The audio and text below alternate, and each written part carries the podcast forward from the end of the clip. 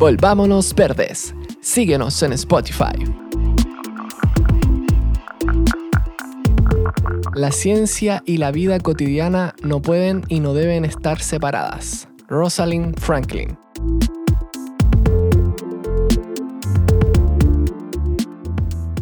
Hola a todos, estamos en una nueva entrega de nuestro lindo podcast Volvámonos Verdes.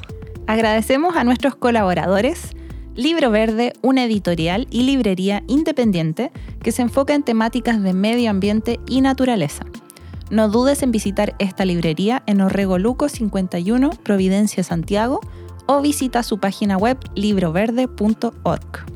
También agradecemos a Fundación Panqui Foletti, una organización dedicada a la preservación y regeneración del medio ambiente para las generaciones presentes y futuras. Visítalos en su Instagram arroba fundación-panqui-foletti. Y si te gusta este podcast y quieres apoyar el trabajo que hacemos, te invitamos a unirte a nuestra comunidad en Patreon. Serás la primera persona en escuchar los nuevos episodios sin comerciales y tendrás acceso a contenido exclusivo. Si te quieres unir a nuestro lindo proyecto, anda a www.patreon.com slash volvámonosverdes o haz clic en la descripción de este episodio. En el episodio de hoy invitamos a Felipe Rabanal, especialista en anfibios de Chile y fotógrafo apasionado. Felipe es herpetólogo de la Universidad Austral de Chile con un magíster en zoología. Actualmente es presidente de la Asociación Red Chilena de Herpetología y miembro del grupo de especialistas en anfibios de la Unión Internacional para la Conservación de la Naturaleza Chile. Vamos con la conversación.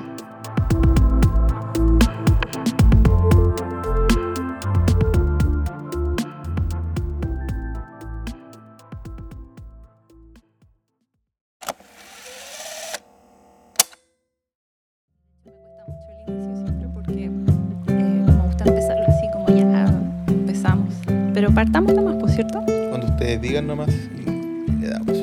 Bien, estamos muy contentos de estar aquí con Felipe Rabanal. Muchas gracias, Felipe, por recibirnos. Un gusto recibirlo, encantadísimo.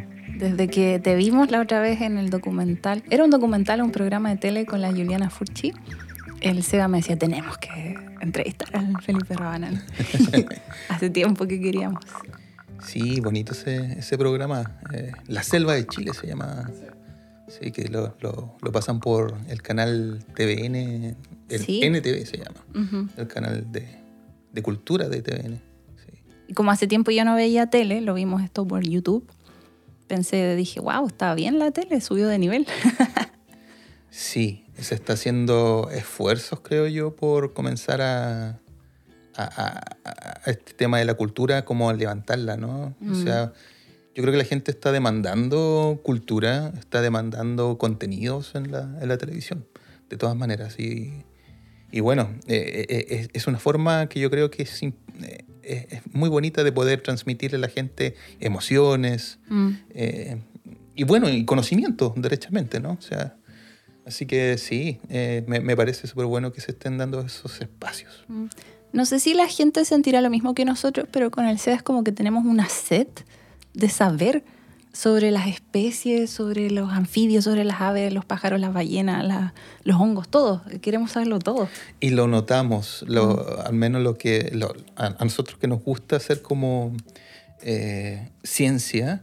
Eh, y en mi caso yo estoy muy, muy ligado a la divulgación, me gusta mucho la divulgación eh, científica. Se nota cuando me toca ir a dar charlas, por ejemplo, a colegios, etcétera en que la gente eh, está ávida, está mm. ávida de conocer, los niños, o sea, ávidos de, de, conocer acerca de lo que tienen, ¿no? De lo que hay.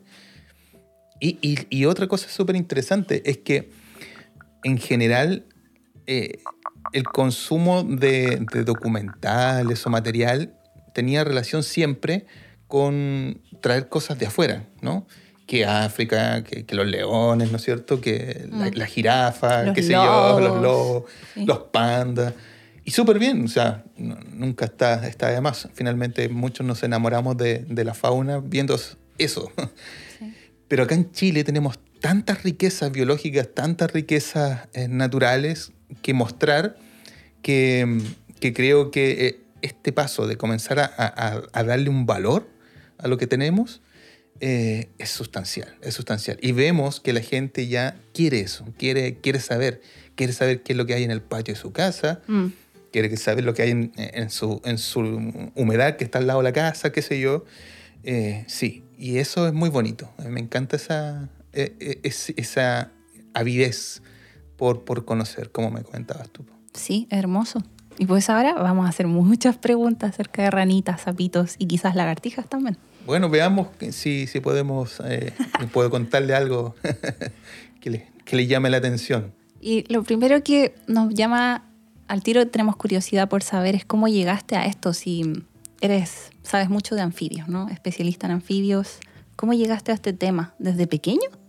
Mira, en realidad de que tengo uso de razón que, que fui un, un amante de, de estas criaturas que eran como medio, eh, medio rechazadas por la gente en general, ¿no? O sea, las sabandijas, como le decían las abuelas, ¿no? O sea, las sabandijas, que como... Eh, entonces yo tenía este gusto desde que era chiquitito. Yo, de que tengo uso de razón, andaba metido en los pantanos, embarrado, eh, lleno de, de- de- de bichos, siempre colectando y aprendiendo de ellos, mirando, observándolos. Eh, en esa época, cuando, cuando me, me comencé como a acercar, a conocerlos bien, eh, claro, dentro de la familia como que se, que se asustaban, ¿no? Porque decían, bueno, si tomás estos bichos, te van a salir verrugas, por ejemplo. te, van a salir, te van a salir granos, qué sé yo. O que las culebras te van a, te van a, a morder y qué sé yo. Y mm, bueno, a- aquí estoy, no tengo ni una, ninguna verruga. Ni una verruga. Lo cual, eh, por cierto, es un mito. Y claro, yo vivía en ese entonces mm, tomando bicho y todo, y, y se transformó finalmente lo que era para mí un, un hobby en mi profesión. Yo soy, soy herpetólogo, digamos. Entonces, em, esto nació de mí de muy pequeño, de muy pequeño. Y, y sé que hay muchos eh, niñas y niños que también, ¿ah? que también tienen ese interés. Y lo bueno es que mi familia no, no coartó esa, Mm.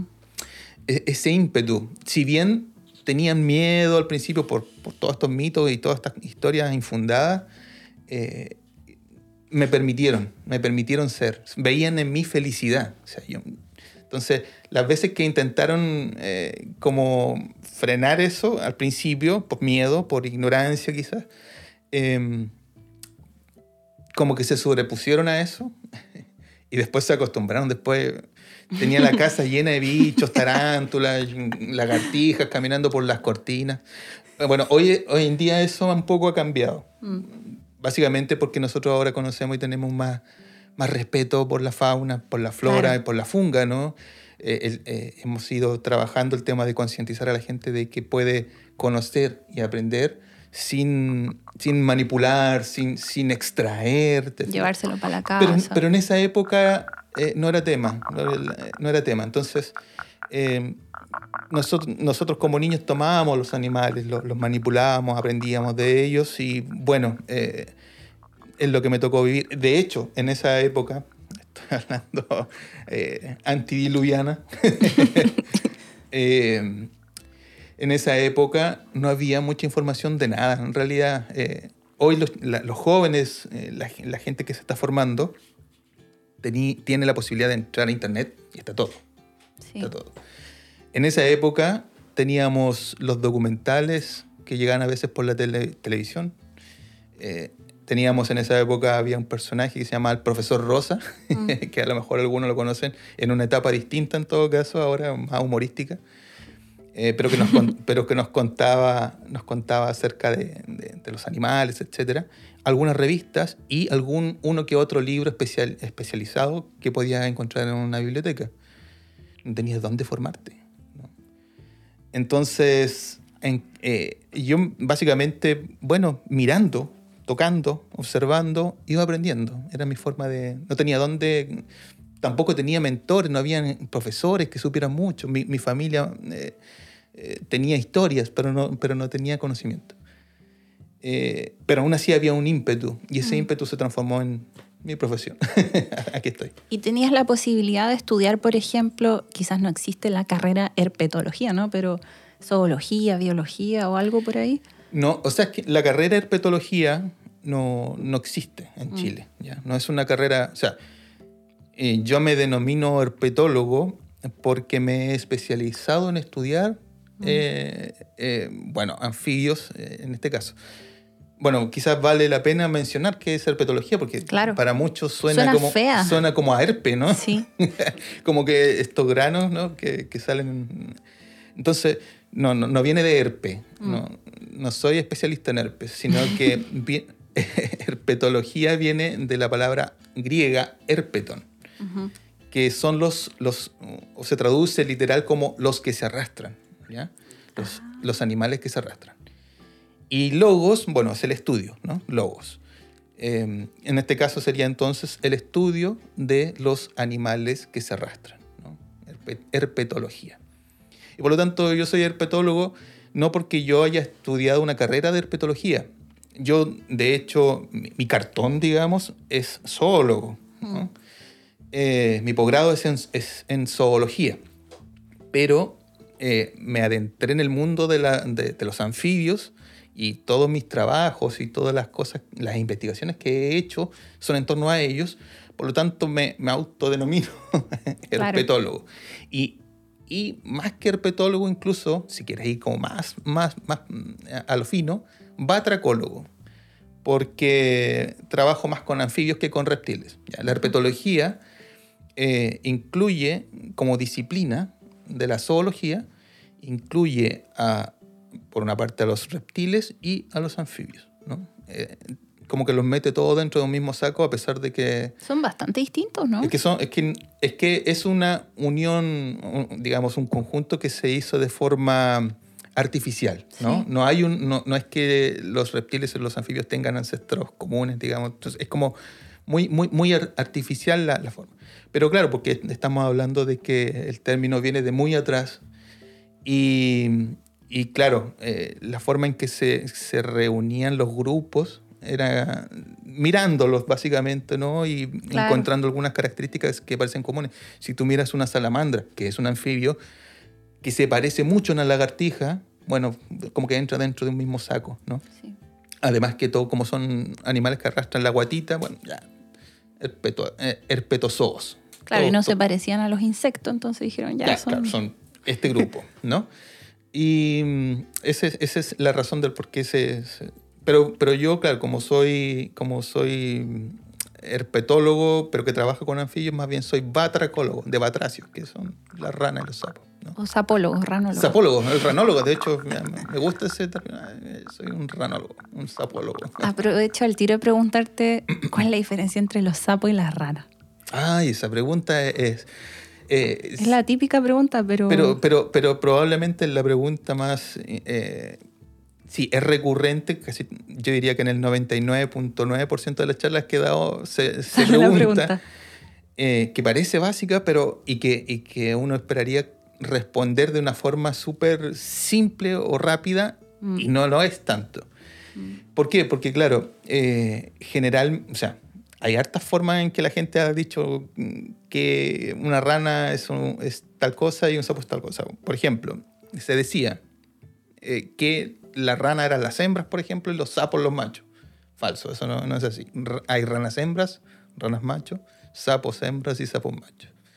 Pero, ¿a qué, a qué responde este tema? Eh, tanto el término rana como el término sapo desde el punto de vista del lenguaje eh, es, es un término práctico que nos permite hacer a grandes rasgos una distinción entre dos grupos eh, o, entre grupos. Se suele decir que los sapos son como más terrestres, ¿no? Y, que a razón de aquello tienen las patas eh, más caminantes en vez, en vez de saltadoras, son rechonchos, gordos, verrugosos, tienen la piel más seca y tienen la capacidad como de eh, soportar la desecación en el tiempo eh, mucho mayor que las ranas, que son mucho más ligadas al agua, son más acuáticas, etc. Tienen las patas palmeadas con, con, con eh, membranas entre los dedos, etc. esa es como la distinción clásica que la gente hace. O sea, si, si tú vas a como un, eh, a un colegio y te preguntan, generalmente la- incluso los herpetólogos ah, tratan de hacer esa distinción porque es como lo más simple. ¿no? Sí. Como, ya, vamos a hacer esta distinción. Entonces, el problema es que esa distinción no es muy científica. No, no es muy científica. Porque hay rasgos que están bajo este concepto atribuidos a los sapos que aparecen en las ranas, en Mm. algunas especies de ranas, y otros, otros rasgos que son atribuidos a, a las ranas que aparecen en los sapos. Se comienza a difuminar esa defin- definición. ¿Ya? Pero, poniéndolo, poniendo la pelota en el suelo una vez más, eh, hay un grupo en particular de anfibios a los que se les llama sapos y que son, eh, que podríamos decir los sapos verdaderos, que pertenecen a un, a un género de ranas ¿no? Que, se, que se llama bufónide, son los bufónidos.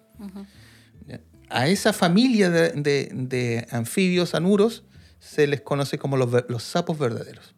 Y efectivamente, muchos, muchos de estos, eh, de las especies de, este, de esta familia tienen esas características que te mencionaba de los sapos. Son más rechonchos y verrugosos, etc. Pero no todos. Ahí está el problema. No todos. Hay excepciones. Hay excepciones. Sí. Como todo en biología. Con todas Porque las cosas. fíjate que es súper curioso porque Mm. eh, siempre eh, una, una, hacen incluso memes, dicen eh, como la, la respuesta clásica de un biólogo, depende. Todo depende, porque Sí. en realidad es así. Bueno, y por otra parte, hay una familia, que es la familia Ránide, que se- serían básicamente las ranas verdaderas. El tema es que eh, hay ránidos, como te decía, que son verrugosos, que son rechonchos y de patas más cortas. Mm. Y también hay bufónidos que tienen piel lisa, por ejemplo, no tienen verrugas y son muy estilizados. Se mezclan los, la- digamos, los, eh, estos como rasgos y finalmente esa diferenciación entre rana y sapo se difumina finalmente. Em, lo cual genera un problema. Entonces, y en resumen, es un problema más bien semántico que científico. O sea, la diferenciación entre rana y sapo no es una cosa más de, de tipo científico que nos sirva a nosotros los científicos. Eh, es una cosa más bien del lenguaje, con la cual te puedes lenguaje. comunicar, ¿no? Entonces, eh, no sé si logro contestar a tu pregunta, porque Sí. es más compleja de lo que la gente quisiera, finalmente. ¿Y en otros idiomas o en otros países también existe esa diferenciación? Así es. En inglés me parece también, ¿no? frog Y toad. y toad, que, claro, justamente. Los toad son los sapos y frog son las, las ranas. Mm. ¿ya? Ahora, eh, probablemente esto, es- esto va bien para atrás. Cuando los europeos llegaron a América, ¿no es cierto? Llegaron y se encontraron con eh, una fauna de anfibios eh, y ellos venían de, de- Europa con la, eh, la terminología rana, porque existe el género rana en Europa. ¿ya? Y cuando llegaron acá y vieron animales que eran muy parecidos, ah, son ranas. Son las ranas. Entonces le pusieron ranas también a, lo- a los animales que están acá. Eh, y así. Entonces, es un, pero es un tema lingüístico, ¿no? Es un, tema, es un, es un problema más bien de semántica que... Entonces, claro, eh, acá en Chile usamos el término rana eh, en, en- en- en- en aquellos animales que son eh, de piel lisa, que son más acuáticos, etc. Y reservamos el término sapo Mm. para los que pertenecen a la familia bufónide. ¿ya? Ujú. Entonces, aquí en Chile, ¿hay sapos? Sí. ¿Los ¿Hay verdaderos sapos? Sí. Porque acá en Chile sí tenemos la familia bufónide. Pero no tenemos la familia ránide en Chile. En Chile no hay ranas verdaderas. ¿no? No, no, la, la- la familia ránide no está representada en, en la fauna chilena. Por lo tanto, nos- a todas aquellas que nosotros le llamamos ranas es porque tienen estas características como de piel lisa, que son, que son más estilizadas, etc. Pero no son las verdaderas ranas. Para no confundirme voy a decir anfibios. Anfibios, anuros. sí, Anuros también. Sí. que Anuro era sin cola, quería decir. anuro significa justamente... sí, Algo me acuerdo sí, de mis estudios de, los, los sin cola, sí. Mm. Hace, hace alusión al hecho de que las ranas efectivamente en su etapa adulta no tienen colita. Eh, a diferencia de otros anfibios como los, lo- los, eh, urodelos, que, que son las salamandras, ellos tienen cola. ¿no? Y Bueno, de, hecho, urodelo, de hecho, urodelo significa cola evidente. ¿no? Y salamandras entonces no están más emparentadas con las lagartijas, aunque se parecen a un poco a las lagartijas, En sino que son anfibios. Son anfibios, no tienen relación. Morfológicamente se parecen a, la- a- a las lagartijas, pero no son lagartijas. Claro, y están dentro de- del grupo de los anfibios. Así que bueno, esa es la, es la historia. Eh, en realidad podrías llamarlos de una u otra forma rana sapo. Y mientras, mientras la otra persona que está al frente tuyo te entienda de qué Sí. estás hablando. Porque se dice, bueno, ¿qué es una rana? Bueno, una rana es una rana. Tiene características de rana, las cuatro patas, con patas palmeadas, etc. Eh, como que hay una imagen en la cabeza que se viene inmediatamente cuando uno evoca diciendo rana. ¿no? Y si tú eso lo puedes transmitir a partir de ese término a la otra persona y te entiende, ya se ha cumplido el, el ejercicio lingüístico de Claro. transmitir. Sí, sí, exacto. Y hay cosas bien interesantes sobre anfibios, sapos y ranas, y quizás salamandras también, aunque no lo sé, de cómo se diferencian de otros tipos de animales, por ejemplo, de las lagartijas. Tienen características particulares sobre su desarrollo, ¿cierto? Por supuesto. Sí. ah, bueno, tienes que. Uno cuando, cuando piensa en anfibios, eh, se, vienen a la mente estos animales eh, que son como de transición, de alguna forma. ¿no? ¿En qué sentido? Los anfibios unen, se un- unen en un mundo que es el mundo acuático y el mundo terrestre y están desde el punto de vista como evolutivo, están ahí como en el intermedio, ¿no? Entre lo que fueron eh, por completo eh, un medio acuático como los peces para adentrarse en algún momento a, modo, a, una forma de vida terrestre, ¿no? Los anfibios son los primeros eh, vertebrados tetrápodos que pusieron las patitas fuera del agua.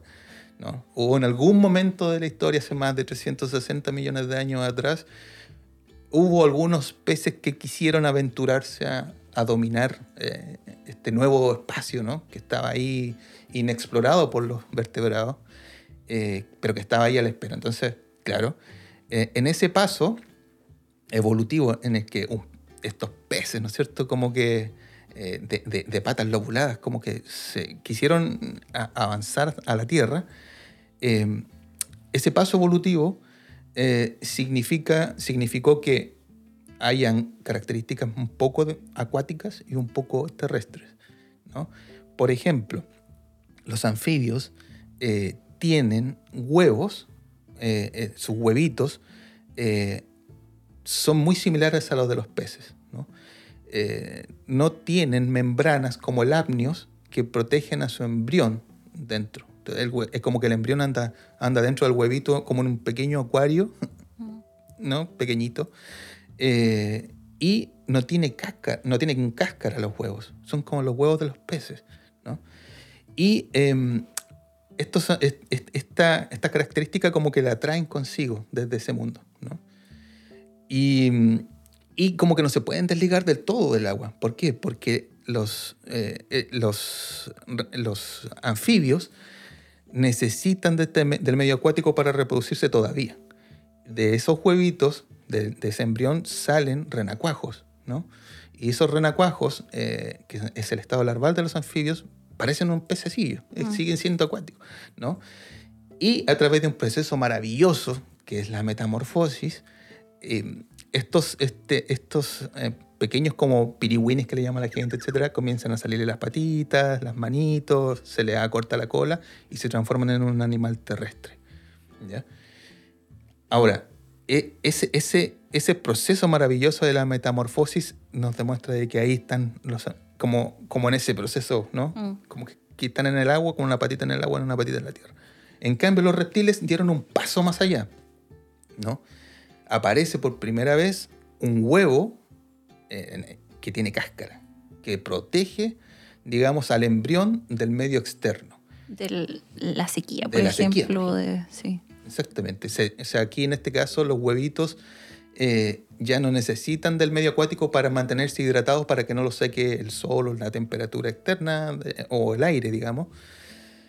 Aquí ya los huevos están protegidos por una cáscara, ¿no? Entonces hay un, un- un paso evolutivo extra, que lo cual es, es muy interesante. Eh, y ahí hay un sinfín también de adaptaciones, ¿no es cierto? Eh, en el caso de los anfibios, por ejemplo, tienen una piel desnuda, no tienen escamas, lo- los anfibios, digamos, actuales, no tienen escamas, no tienen eh, eh, pelo, no tienen, no tienen faneras, ¿no es cierto? Como, como el pelo y, la- y las escamas. De modo que es fácil que se desequen con, con el ambiente. En cambio, los reptiles desarrollaron una piel que impide que se deshidraten con facilidad a partir de esta piel coriácea y con escamas. Comienzan a aparecer distintos elementos que les permiten independizarse ya del agua. Entonces, claro, son, son digamos, como dos cosas distintas ahí desde el punto de vista de, de e- e- evolutiva, digamos, ¿no? Una ya da un paso más allá. En este caso, los reptiles. De hecho, la palabra anfibio quería decir algo como de, Eso, de los dos. Doble vida. doble vida. Anfibio. Eso significa eh, doble vida. Una vida acuática como renacuajo y eh, una vida terrestre como ejemplar adulto. ¿no? Eh, anfibio.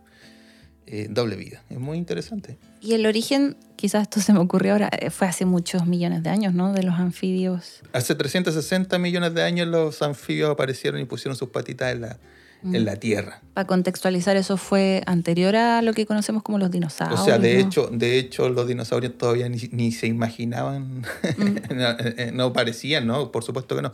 Piensa que los, los dinosaurios eh, de- se extinguieron, y yo, y aquí estoy, la gente no lo ve, pero estoy diciendo con los deditos entre comillas, se extinguieron hace 65 millones de años.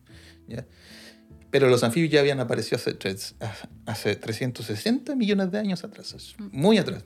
Y eran los primeros vertebrados que pisaron la Tierra.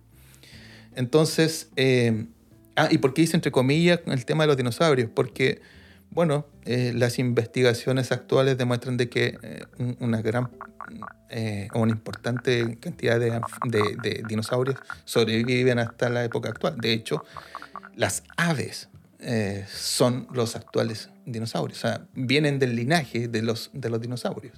¿no? O sea, uno ve un pollo caminando, caminando y en realidad es probablemente, si tú los miras bien, podría estar viendo cómo caminaba un dinosaurio en, en el pasado. ¿no? Si tú miras un avestruz corriendo, mire, miren un avestruz corriendo y, y después miren alguna película o alguna representación de cómo corría, no sé, eh, estos, estos dinosaurios. eh, no sé si vieron alguna vez Jurassic Park, aparecen los raptores o eh, los gallimimus, ponte- son iguales. O sea, En el fondo, los, las aves son los descendientes de los dinosaurios. Por lo tanto, no es que se hayan extinguido todos los dinosaurios. Los El cocodrilo también creo que era. bueno, los, cocodrilos son antiquísimos también y también son parientes, sí, sin duda. Entonces, eh, eh, eso, es, es muy... Y lo que pasa, claro, que, que finalmente uno comienza a hacer, a hacer eh, todo esto, este tema de, de juntar lo que se conocen como clados, ¿no? Eh, y de hecho, la- las aves caen dentro del grupo de los reptiles. Mm. ¿no? Deberían formar un mismo, un mismo grupo. Nosotros lo, lo- lo separamos las aves de los reptiles por una- un, un tema más bien clásico de cómo nosotros separamos los grupos.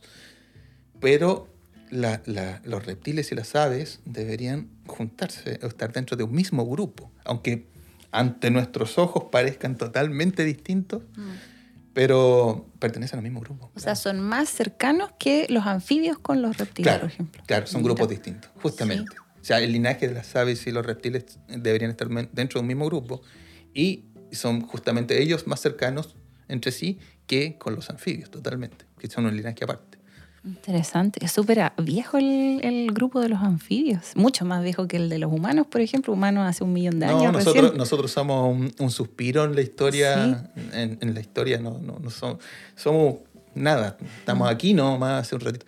Y eso, bueno, de hecho a mí, en, en general, para mí los anfibios, eh, cuando yo miro a una rana y la, la- la observo, la, la miro a los ojos, eh, a mí ellas me producen una sensación bien especial, que es como este, ser conoce, conoce la vida. Es, como, eh, tiene, eh, tiene en sí, trae toda la historia de, de- la, de la vida en la Tierra, de, lo- los vertebrados. Eh, Este animal conoce el misterio de la vida. Me genera eso que muy...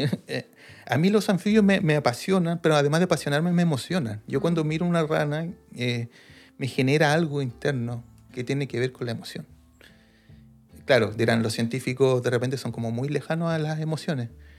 Y la verdad es que quizás algunos, no lo sé, no puedo meter la mano o todos dentro del mismo saco. Pero yo no entiendo si no es a través de la emoción lo que yo hago.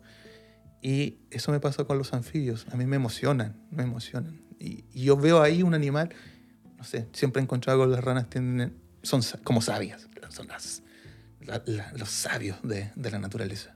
Totalmente. Ahora cuando vea uno, hace tiempo que no veo uno, yo creo que no me metí al bosque lo suficiente. Cuando vea uno voy a sentir eso, yo creo, con todo lo que nos contaste.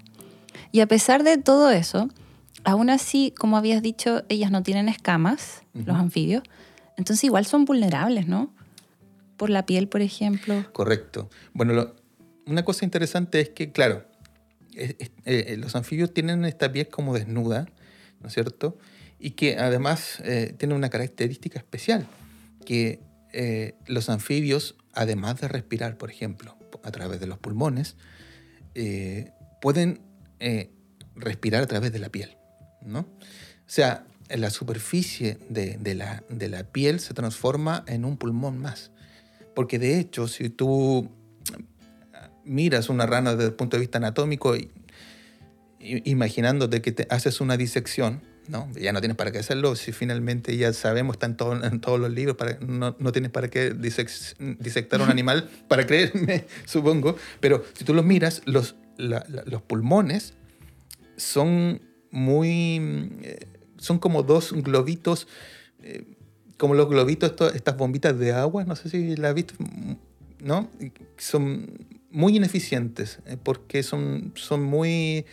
eh, son como, como pequeñas eh, tegumentos, ¿no? Como, como, como, como ver unas pequeñas bolsitas que están, capila- con, con- están con mucha capilarización, o sea, hay muchos capilares que, por donde se hace el intercambio gaseoso.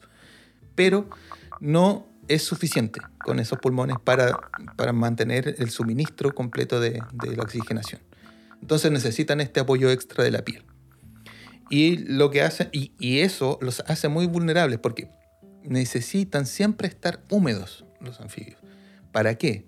Para que el, el aire y el oxígeno puedan difundir a través de esta capa de humedad al interior. ¿Cómo lo hacen?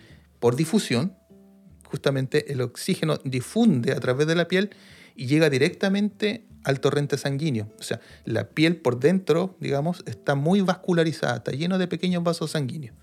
Entonces, el, digamos, el oxígeno difunde directamente. Pero el problema es que eso las hace ter terriblemente vulnerables. Una, si se secan, no tienen esta capa de, de, humedad encima y el oxígeno no puede entrar y se mueren, se mueren ahogadas. De hecho, hay veces que me ha tocado ver que he ido al terreno y he ido con, con, con alguna persona o un, o un, niño o niña, qué sé yo, y ha, ha, encontrado una ranita, las toman con sus manitos y muy felices me la van a mostrar. Mm. Y dice, mire, mire, tío, aquí encontré una ranita. Abre la mano y la rana está con la lengua afuera y azul, no. cianótica. Claro, porque lo que pasó ahí es que con el calor de la mano, más el encierro, etcétera, se secó la piel y la ranita se ahogó, derechamente. Entonces, es, es triste, pero, pero, es así. Y lo otro es que por esa misma permeabilidad, eh, cualquier tóxico o cualquier sustancia tóxica eh, también difunde directamente al torrente sanguíneo. No hay nada que la proteja. Por lo tanto, la contaminación de las aguas, por ejemplo, son una amenaza para, para los animales, para estos animales. Eh, porque cualquier... Y, y justamente, y, y apro, aprovechando la instancia, hoy en día nosotros com, como científicos usamos guantes mm. para manipular estos, estos animales cuando los necesitamos, ¿no? Hay que tener un permiso especial para manipular los anfibios, bueno, cualquier animal en realidad. Hay, hay un organismo competente que es el SAC, ante el cual hay que pedir un permiso para poder manipular estos animales. ¿ya? Pero nosotros usamos guantes eh, precisamente porque uno eh, lleva químicos en sus manos, ¿no? Eh, en, esta época de pandemia nosotros comenzamos, por ejemplo, a usar alcohol gel, ¿no? O, cuando vamos al campo usamos bloqueadores solares, ¿no? O cremas. O cremas, o perfumes. Y eso muy fácilmente puede difundir al interior de, de una ranita a través de la piel. Y todo eso puede eventualmente intoxicarlas. Eh, eso sumado a que también en nuestras manos podemos llevar a lo mejor patógenos, etcétera, que podrían eventualmente hacerles daño. ¿No?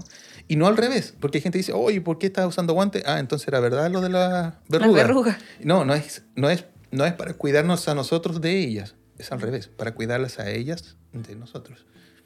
Wow, entonces deben ser súper vulnerables a los plaguicidas. Todo. A todo esto que usa la gran industria de, de la agricultura. Absolutamente. Justamente por ello eh, se les considera a los anfibios como, como centinelas, como especies centinelas.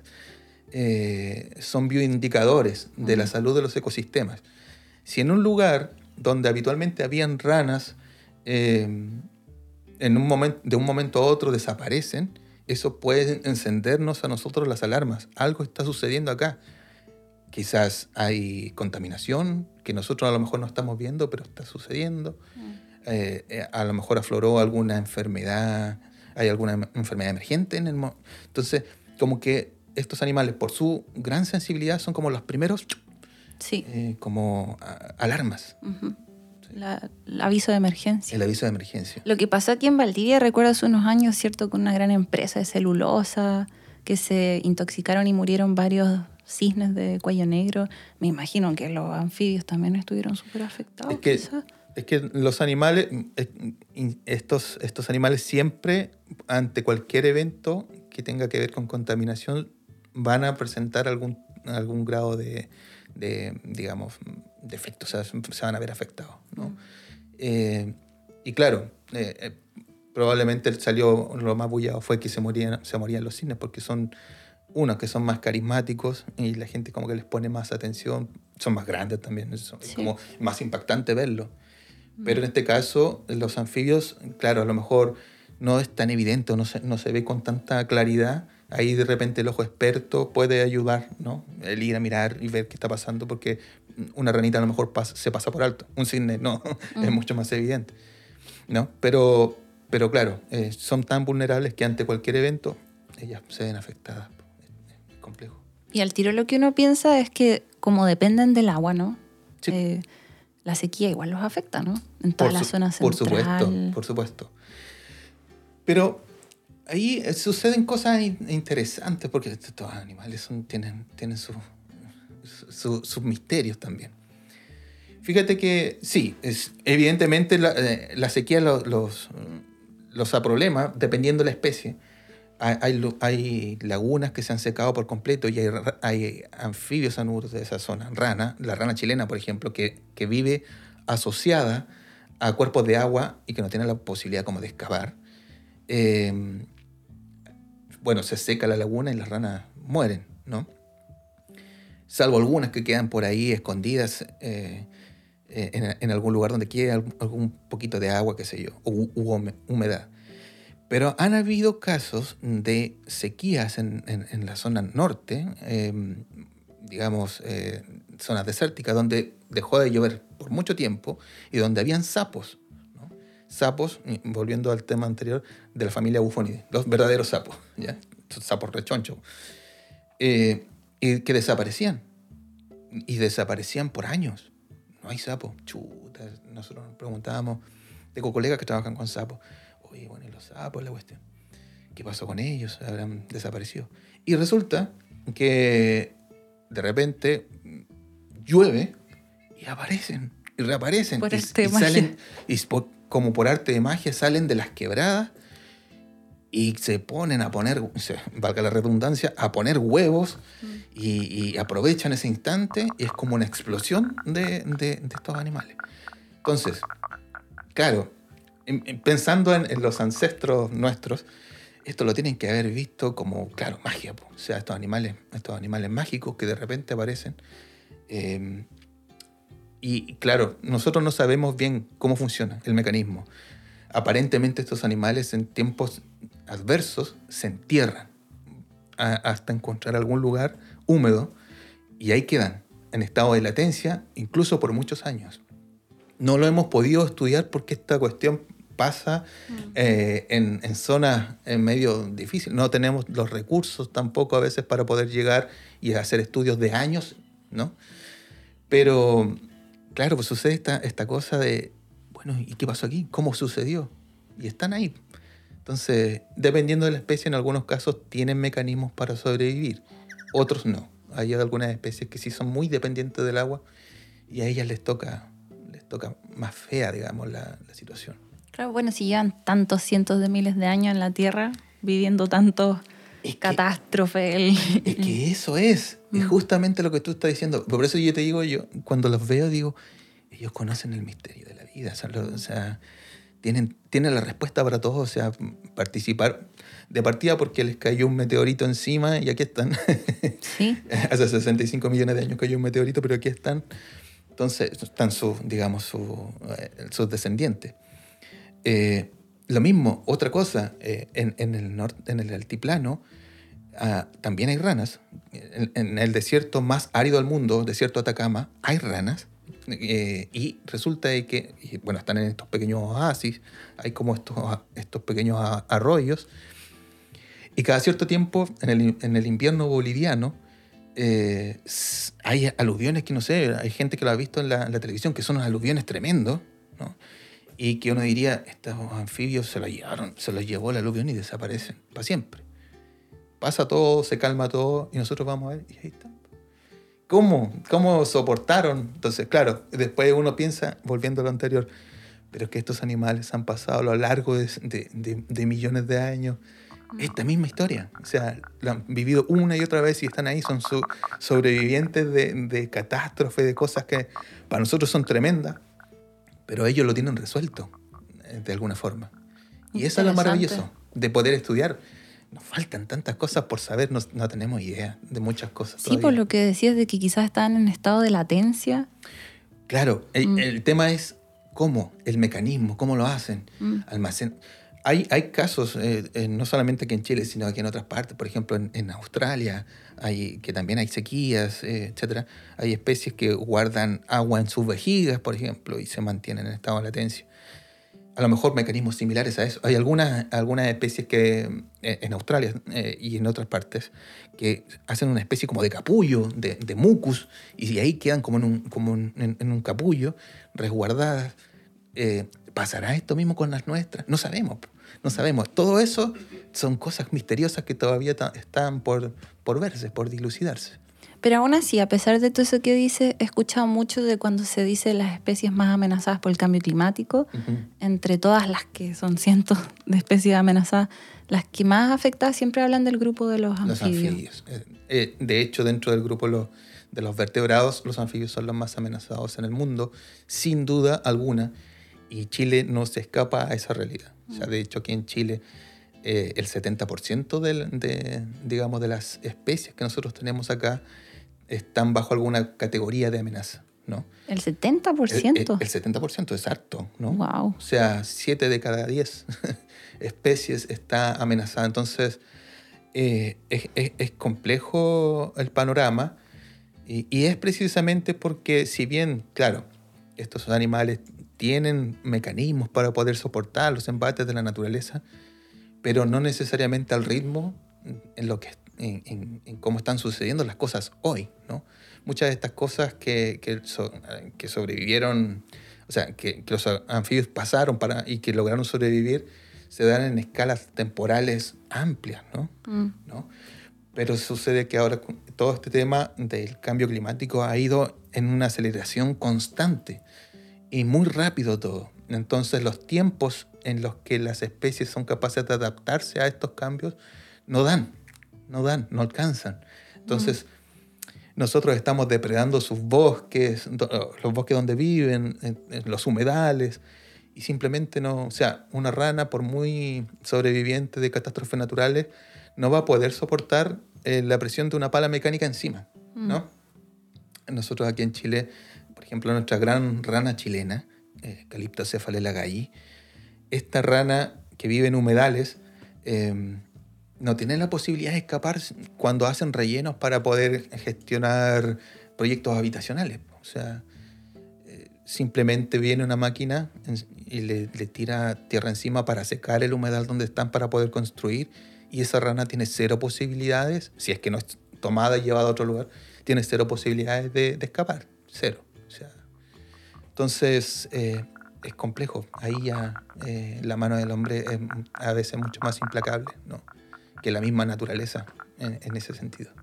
¿Y los anfibios, a diferencia de, por ejemplo, las aves que se pueden volar e irse a buscar otro lugar, no pueden...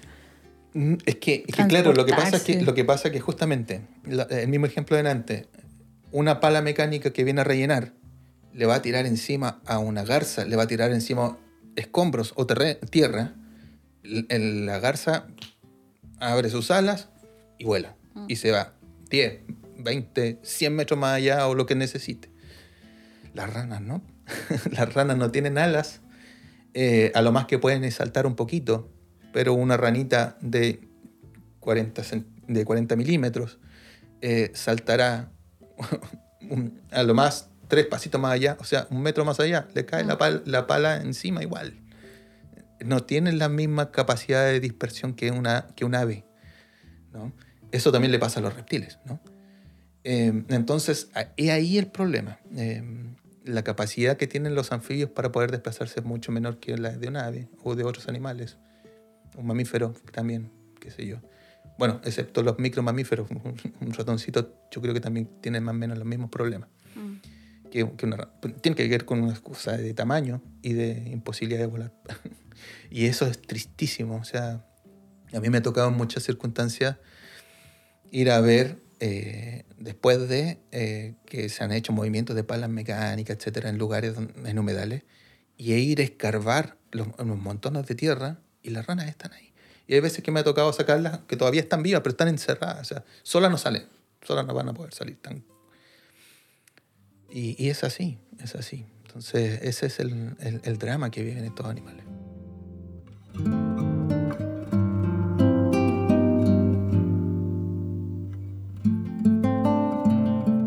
A mí me ha tocado ver mucho porque ayudo también y trabajo en una ONG que enfrenta grandes proyectos no inmobiliarios, empresas, y muchas veces eh, estos proyectos cuando hacen sus estudios de impacto ambiental reconocen impactos a anfibios y proponen tomarlos y llevarlos a, otros lados, ¿no? como medida compensación.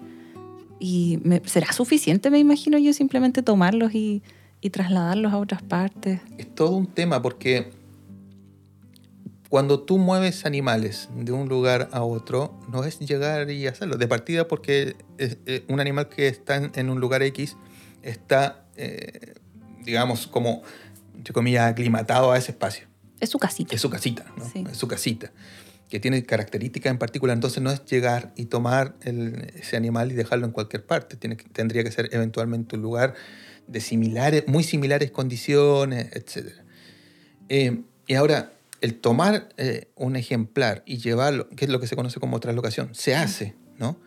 Se hacen estudios previos, colegas lo hacen, eh, vamos a ver si es que este, este lugar es, es bueno o es óptimo, pero también hay que ver o sea, yo me estoy llevando una gran cantidad de animales para acá y los estoy poniendo en otro lugar.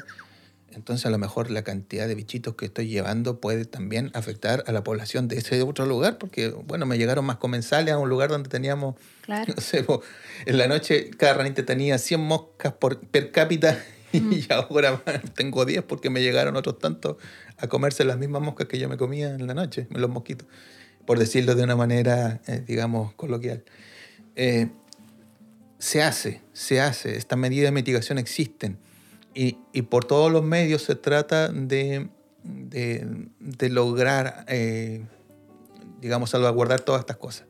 Si, si, si, es exitoso o no, hay que evaluarlo. No en todos los casos es, es exitoso, de hecho. Eh, en algunos casos, con los reptiles, por ejemplo, hay evidencia de que estos animales se toman, se mueven de lugar, no sé, una cantidad, para que no sea un, sistema distinto, se mueven una cantidad de metros más allá, qué sé yo. Y se ha visto de que pasado una cantidad de días, los animales retornan al mismo lugar. Entonces, claro, imagínate, entonces si se hace eh, este movimiento en una sola tanda, un solo día o qué sé yo, y te vas, eh, la medida de mitigación ya no funcionó porque el animal va a volver al mismo lugar y le van a caer de nuevo las palas encima, etc. Requeriría monitoreo, ¿no? Seguir estudiando a ver si... Sí, lo que, se, lo que se hace ahora es que se hacen estudios a largo plazo. O sea, se hacen Mm. estas translocaciones, se mueven los animales, tampoco para no demonizar el sistema, en algunos casos se hace bien, ¿no? Eh, se traslocan los animales y se hacen monitoreos a largo plazo, varios años a veces, mirando si es que los animales fueron afectados, si se mueven, si se desplazan de nuevo al mismo lugar, se vuelven a tomar y se llevan a otro. Es la lucha por tratar de compatibilizar el progreso, el desarrollo, el desarrollo, progreso. como le llaman, Mm. ah, con, con, eh, la fauna de algunos, lugar, de algunos lugares que, que se eligieron para algún proyecto en particular. La idea sería no interferir humedales, por ejemplo, también podrían estar prohibidos. Es que ya, es que ya, claro, o sea, ya ah, está archi, archi estudiado y visto de que no es una buena idea para nada el, el- el poder hacer proyectos sobre humedales. No solamente desde el punto de vista de la fauna, incluso para el, riesgo de la gente que vive ahí, si lo quieres poner desde un punto de vista antropocéntrico, ¿no? desde un punto de vista de la- del problema que le pueden suscitar a las personas. De partida porque una persona que vive encima de un relleno que se hizo en un humedal, esa casa a mí como que me da un poco de susto. Con cualquier temblor o terremoto en un país sísmico como el nuestro, Mm. Probablemente se les va a venir abajo porque el suelo es un relleno en un humedal, ¿no? Eso pasó en Estados Unidos, que se cayó todo un edificio porque se estaban armando arriba de humedales. Por supuesto, por supuesto. O sea, en, en- en- en muchos lugares... eh, bueno, y aquí, aquí en Chile también eh, ha de suceder. Todas las casas que están sobre humedales en un terremoto eventualmente ¡piu! se caen. Bueno, eso desde el punto de vista del hombre. Pero desde el punto de vista de, de- de, digamos, del humedal mismo y de todo lo que soporta el humedal, desde, desde animales, plantas, todo un sistema, ¿no? Y todos los servicios ecosistémicos que están asociados, es una muy mala idea rellenarlo, ¿no? Eh, lo- los humedales son, son eh, reservorios de, de una gran cantidad de especies y además son, funcionan, son, como, son como verdaderas esponjas ¿no? que también retienen eh, el agua, etcétera, que ahora que estamos viendo el tema de las inundaciones, o sea, tú estás eh, rellenando un, un humedal y, y lo rellenaste y después te preguntas, bueno, pero ¿por qué nos estamos inundando en la ciudad? ¿Qué está pasando? Ah, bueno, pues si rellenaste un humedal La y, esponja que teníamos. y tu, tu casa está encima de eso. Entonces, O llevando el problema que tenemos en Pucón y Villarrica, el lago entero contaminado por exceso de nutrientes. por supuesto, Eso se podría, no sé, compensar o evitar un poco si tuviéramos bien las riberas y los humedales, que exactamente. filtrarían los contaminantes. Correcto, tal cual. Mm. Entonces, por ahí va el, el tema. Eh, es que hay ciertas cosas que creo yo no se pueden compensar y creo que eso lo escuché decir a Juliana Furchi hablando de, de los hongos en los bosques. Decía, hay ciertas cosas que no se, no se pueden que hay compensar. cosas que no se pueden compensar y estoy absolutamente de acuerdo. Mm. Absolutamente de acuerdo. Y, y- y hay que ver porque eh, hay- hay, un, hay un grave problema que nosotros tenemos en Chile, que quizás es importante de, de manifestarlo aquí. Hay gente que está escuchando y ojalá que también lo estén escuchando autoridades, etc. Nosotros en Chile eh, no conocemos eh, o no tenemos todo el conocimiento necesario de la base, digamos, de la historia natural o la historia de vida de los organismos que tenemos aquí en Chile. De partida, eh, no, no conocemos lo que te comentaba delante con respecto a estos, a estos animales que desaparecen. No conocemos cómo funcionan. Mm. Eh, y eh, por lo tanto, hay muchas especies de las que no se sabe básicamente nada, o muy poco, ¿no? Y eso va en medio de, la especie. O sea, hay algunas especies, no sabemos cómo son sus huevos, no sabemos dónde ponen, en qué tiempo ponen sus huevos, no sabemos cómo se desarrollan sus renacuajos, etc. Por lo tanto, malamente vamos a poder generar eh, mitigaciones eh, que involucren a estas especies en, en algún momento si se desea hacer un proyecto sobre el lugar donde viven, porque no sabemos nada de su biología. Mm. ¿Cómo, lo, cómo enfrentamos la situación? Entonces, claro, de repente, no sé, se nos ocurre en algún lugar, en un río, poner una central de paso o el- eléctrica. Y resulta que en ese río o arroyo ah, vive una, una rana que pone sus huevos de tal forma, pero no lo sabemos, etc. ¿Cómo vamos a, a generar la- el- los planes de mitigación para no afectar a esa rana si no sabemos cómo, cómo, cómo es su biología? Mm. Y eso es súper problemático. Aquí en Chile eh, no tenemos la base de muchos eh, de, esta- de este conocimiento. Nosotros, en nuestro país, eh, lo que pasó o lo que ha sucedido es que se ha puesto mucho dinero, mucho recurso en lo que se conoce como ciencia aplicada, ¿no? en ciencia que, que tiene algún, algún beneficio directo, pero de historia natural, nada, pues no hay mucho, no, no hay muchos recursos para eso.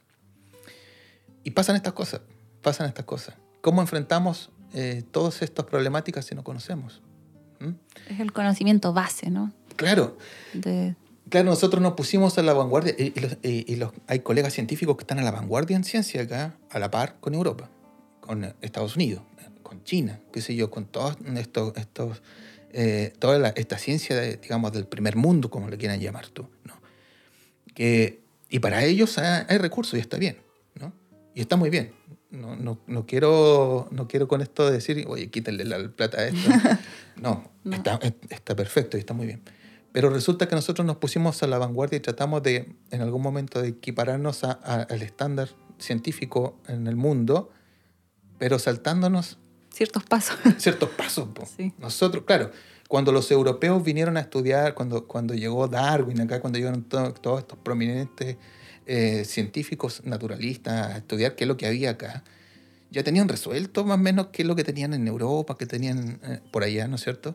Llegaron acá, hicieron algunos estudios, eh, grandes eh, estudios que, que hasta los días de hoy permanecen, y, y hubo una cantidad de, de científicos locales que siguieron esos pasos, pero probablemente no ha sido todavía suficiente, todavía nos falta mucho, mucho, mucho por conocer, ¿no? Eh, mis próceres, nuestros próceres han, han hecho un gran, un gran esfuerzo por, por, por sacar adelante todos estos temas, pero, mm, pero todavía nos falta, ¿no? Eh, y es porque básicamente pasamos de tener este, este pequeño bagaje de conocimiento a tratar de inmediatamente ya equi- equipararnos a, a, a lo- a los estándares internacionales. Y nos saltamos un pedazo, todavía nos faltaba mucho. ¿no? Entonces, cuando tú generas, desarrollas un edificio, ¿no es cierto? Y quieres hacer los últimos pisos y ponerle piscina y todo el tema, pero si no están bien los fundamentos, digamos, la Mm. base, ah, la, eh, eh, bueno, ese edificio está cojo, está ahí, está mal. Y eso es un problema que ocurre aquí en ciencia. Lamentablemente, no tenemos eh, recursos o no se nos dan muchos recursos, no hay muchas instancias para postular Mm. para saber estas cosas que te estoy comentando. Y muchos de los trabajos que, en mi caso personal, por ejemplo, y, y de muchos otros colegas, ¿no? Hemos, tenemos que sacar plata de nuestro bolsillo para poder estudiar cosas que nos interesan y que parecen, y, y que parecen de perogrullo, pero que no se saben. Eh, lo que te comentaba, los huevitos, ¿y dónde? ¿Y cómo? Claro, a lo mejor un tecnócrata o una persona de, digamos, va a decir, "¿Pero ¿qué- ¿a quién le importa una rana? ¿A Claro. quién le importa un huevo de la rana o el renacuajo? De, ¿A quién le importa? Hay cosas más importantes. Bueno, pero cuando ese mismo, ese mismo personaje quiere poner una represa, bueno, ahora ¿cómo lo hacemos? ¿Cómo lo hace ¿Cómo lo hacemos? Resulta que este- este animal está aquí. Mm. ¿Qué hacemos con eso? ¿Cuál es la vocación de Chile? ¿Proteger o no proteger? ¿Qué vamos a hacer?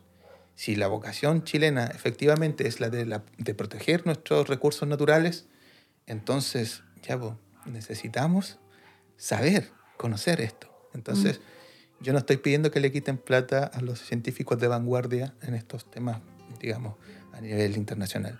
Lo que estoy diciendo es que, por favor, también se inyecte recursos para poder hacer este tipo de estudios. No puede ser que nosotros eh, tengamos que poner de nuestro bolsillo para poder conocer la base, esta base que le va a servir. Que sirve para el país. Le va a servir a la institución, a las instituciones, al que se llama al organismo y a los privados y a todos le va a servir para poder tomar las mejores decisiones. Mm. Eso Y es- para las futuras generaciones. y por supuesto para las futuras generaciones. Ese es el, el- el asunto. Entonces yo, un llamado, por favor, por favor, inyecten recursos. Eso No- siempre se dice, pues ciencia Sí. recibe muy pocos recursos. Sí. Ciencia recibe pocos recursos y dentro de la ciencia los que estudiamos, hacemos estudios en, en historia natural, Menos. todavía, menos Mm. todavía. No, no hay plata para historia natural. Es como, no, pues esas cuestiones las estudiaba Claudio Gay, las estudiaba, qué sé yo, este, eh, eh, Miguel Che, o las estudiaba, qué sé yo, este, Darwin, qué sé yo. Eh, eso ya pasó. No pasó. Está tan vigente y tan necesario hoy en día también. Claro, porque es la base, como tú decías. Claro. Y si no tenemos la base, no podemos avanzar. No, no, no, no podemos tomar buenas decisiones. Mm. Ese es el tema. Eh, el tomar las mejores decisiones se logra a partir de saber eso, saber lo básico. Lo Mm. básico. Si no tienen, no tienen lo básico, lo que logras como decisiones más bien una especulación, especular acerca de, ah, podemos hacer esto. Eso. Entonces, Ojalá. ojalá. Y a- respecto a esos saberes, eh, para el público general en este caso, nos habías comentado que a ti te interesaba que la gente supiera más de otras especies de ranitas y sapitos, no solamente de la ranita de Darwin, que es la ranita bandera, la ranita que muchos conocemos cuando nos hablan de anfibios, decimos ranita de Darwin. Eh, ¿Qué otras especies nos puedes mencionar, por ejemplo, que a ti te fascinen? Eh, bueno, debo, debo transparentar de que cuando nosotros estábamos planeando justamente con ustedes este, Mm. este tema, me, me preguntaron por la, la ranita de Darwin, entonces a razón de ello, y no quiero que quede eh, en, en la idea de la gente de que yo tengo algo en contra de la ranita de Darwin, al contrario, Al contrario. eh, yo encuentro que eh, la ranita de Darwin es una especie maravillosa, bueno, de partida, porque como es una, es una especie que tiene características muy especiales desde el punto de vista, no solamente porque son bellas, ¿no? si tú las miras, la ranita de Darwin parece una hojita, es muy delicada, tiene una naricita, así es como un pinocho, ¿no? Como Mm. una, naricita puntuda, parece una hojita, es muy delicada, es bella. Eh, a nivel del mundial se conoce la- el caso de la rana de Darwin como la única especie que eh, el macho eh, se embaraza, ¿no? Dentro de los anfibios sanuros. Eh, se embaraza, eh, el macho se, se traga los, los huevos después de haberlos fecundado, ¿no es cierto? Y los renacuajos de esta especie ya no se desarrollan en el agua como otros anfibios en forma general, sino que los renacuajos se, se desarrollan al interior de un saco vocal, un saco dentro de la boca del, del macho, y salen por la boca transformadas en ranitas ya adultas. O sea, en, ranita- en ranitas juveniles, digamos, Mm. ¿no? Entonces, ese, ese caso, que es el único en el mundo, lo conocen en China, lo conocen en Europa, en Asia, es la ranita de Darwin. Por eso mismo, de alguna forma, la ranita de Darwin se transforma en un panda. Es como nuestro panda, ¿no? De las ranas. Y ahí, han- esta ranita también ha ayudado de alguna forma eh, como, como a proteger otras, como en el efecto paraguas, ¿no? O sea, protegemos a esta y, y- y los ambientes donde vive esta ranita y así se protegen otras. Ahora bien, eh, finalmente también terminé hablando de la ranita de Darwin porque igual... es que es muy Es interesante que son, lo muy, que contaste. son muy interesantes las las- las ranitas de Darwin, son, son una maravilla. Eh, pero claro, como, como, como pasa con el panda, eh, que se lleva toda la atención de la gente y, lo- y muchos recursos también, hay otras especies que no aparecen tan carismáticas o que son desconocidas por la, po- por la gente, eh, que como pasan desapercibidas, como yo no te conozco, no te protejo, no te amo, porque nosotros protegemos y cuidamos lo que conocemos. De otra forma no se puede, ¿no? Entonces, claro, yo estoy como en esa cruzada de, sí, la ranita de Darwin es maravillosa. Hay gente que está haciendo trabajos maravillosos. El Zoológico Nacional está haciendo cría ex situ de la, de la ranita de Darwin, también en la Universidad de Concepción. Están eh, haciendo cría ex situ. Cría ex situ significa que tom- se tomaron algunos individuos y se está tratando de reproducir para poder después eh, estos ejemplares que, que nacen en cautiverio poder repoblar algunos lugares donde están. ¿Porque está amenazada? la Sí, claro, sí, pues está en peligro, es un animal que está, que está amenazado de- en, su, en su existencia, digamos. Eh, y, con, y- y con su amenaza, imagínate, se, se- se pierde esta única especie que tiene esta característica y se pierde todo, digamos, una, una información eh, que, que es parte de ese linaje, digamos, de, de la ranita y que desaparece y ya Que no hay hasta ahora no se conoce en otra especie. No se conoce en esos términos en otra especie. Mm. ¿ya? Porque también hay otra, ah, hubo también una especie que, eh, que también se tragaba, eh, se tragaba los, los- las crías, digamos, que era una, especie que, vivía en Australia, que, pero era distinta. eh, que su, nombre científico es Reobatrachus, Reobatrachus silus. Se, se comía, pero literalmente se comía los huevos. Los huevos no quedaban en un saco vocal, sino que eh, los huevitos pasaban directamente al estómago. Y era muy interesante porque, eh, bueno, no se sabía cómo, cómo funcionaba el mecanismo, porque si entra al estómago y, y los jugos gástricos nos deshacen los No los huevos, y digiere. no los digiere, etc. Bueno, lo interesante es que a partir de esos estudios se logró dar con eh, una, un- un- una sustancia que era liberada mm, al interior de, de- de- de, digamos, de, de este sistema eh, que inhibía la producción de los jugos gástricos, ¿ya? que eh, podía digerir la- las, eh, las ranitas. ¿no? Entonces, eh, a partir de esa sustancia se, se obtuvo, eh, se analizó se y se obtuvo esta, esta sustancia y a partir de ello se hicieron medicamentos que estaban, des- de hecho, que sirvieron para eh, personas que tenían problemas con, em, con secreción de jugo gástrico excesiva, que, los que tenían Úlcera. úlceras, Sí. ¿no? Y que se conoce como ranitidina, ¿no? Se- ¿A qué le suena ranitidina? Mm. A rana, ranitidina. Bueno, entonces, em, claro, para que también vean que los anfibios han servido para, para conocer de, digamos, de, o, o generar fármacos, etc. ¿no? Y esa especie se desapareció en los 80 y se, se sabe ya a esta altura que derechamente se extinguió, ¿no? No. Eh, en Australia. En Australia, sí. Entonces, esa, esa especie ya, ya no se ha vuelto a ver desde, como te digo, desde los 80, prim- principios de los 80. Entonces, a esta altura del partido se, se considera como una especie extinta.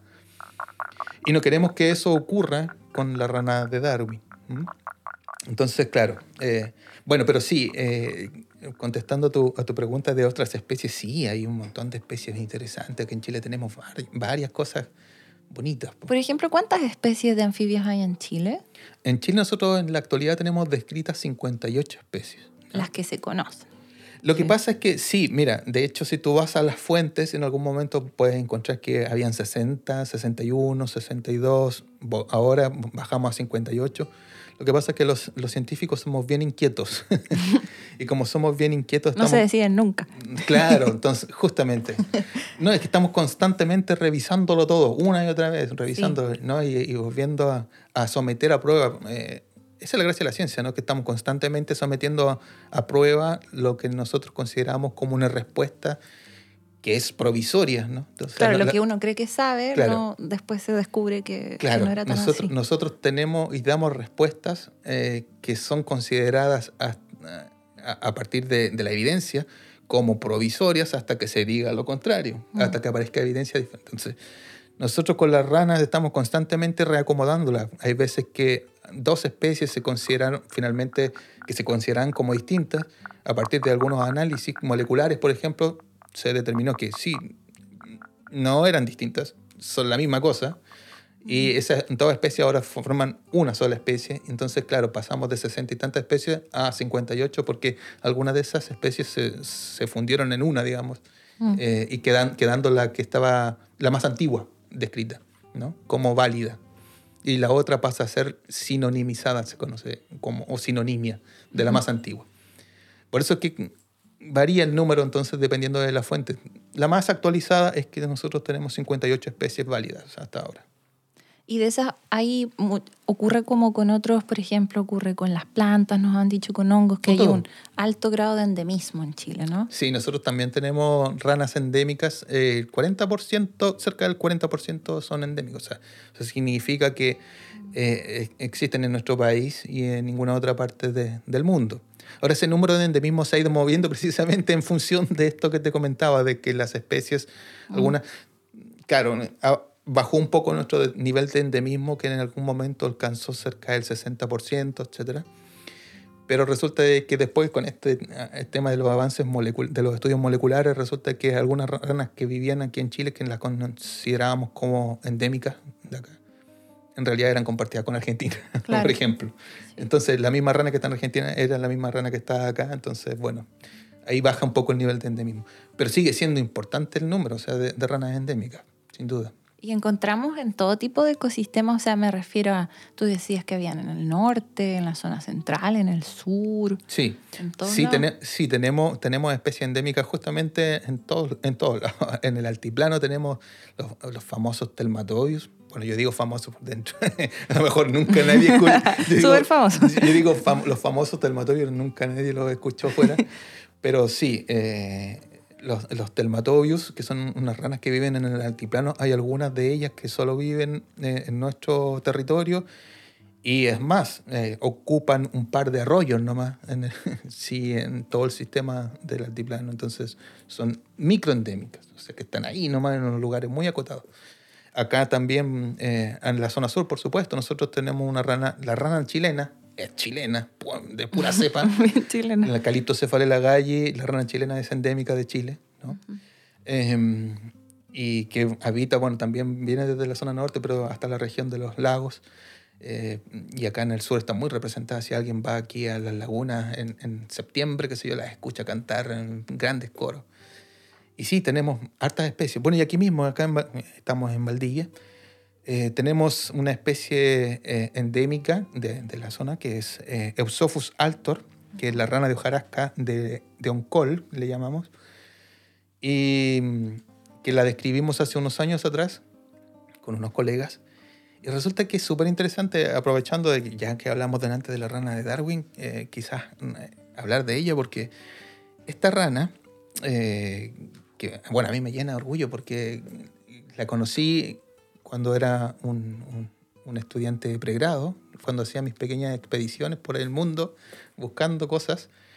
Eh, fuimos al Parque Oncol y en el Parque Oncol eh, eh, movía los troncos para ver qué es lo que había y un día levanté un tronco y había un ejemplar de esta ranita y había huevos. Estaba con huevitos debajo de un tronco, o sea, pelado. No había agua, nada así.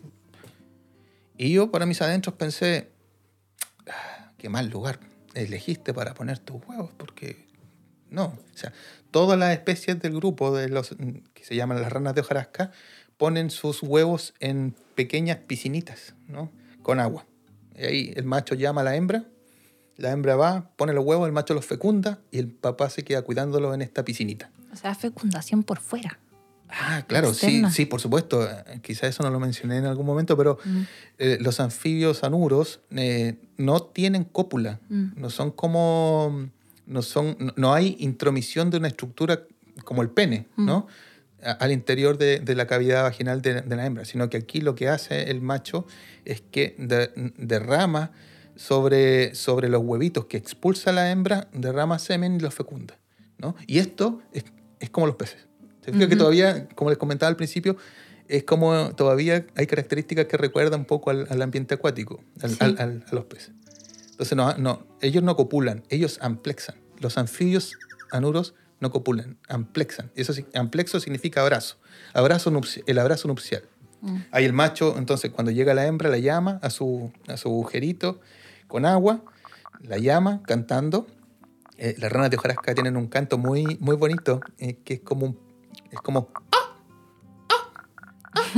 y de hecho le llaman en alguna parte, en alguna zona de acá, le llaman las ranas perritos, perritos de agua, eh, porque parecen un cachorro can- llamando. Entonces llaman, fecunda, la hembra se va y el macho se queda cuidando los huevos en esta piscinita. Así era el sistema general de este grupo de, de ranas, las de hojarasca. Pero esta rana estaba en el suelo seco y con sus huevos en seco. Dije, ah, se te van a secar. Bueno, pero así es la naturaleza. Y, y le dije, bueno, aquí tú verás cómo lo haces, pero funciona la selección, funciona la selección natural. Cerré el, cerré el eh, bajé el tronquito y lo dejé. Volví a la semana siguiente. Levanté el tronquito para ver la mortandad, cómo estaba la, la situación. Y resulta que levanto el tronco y lo- los renacuajos ya habían eclosionado.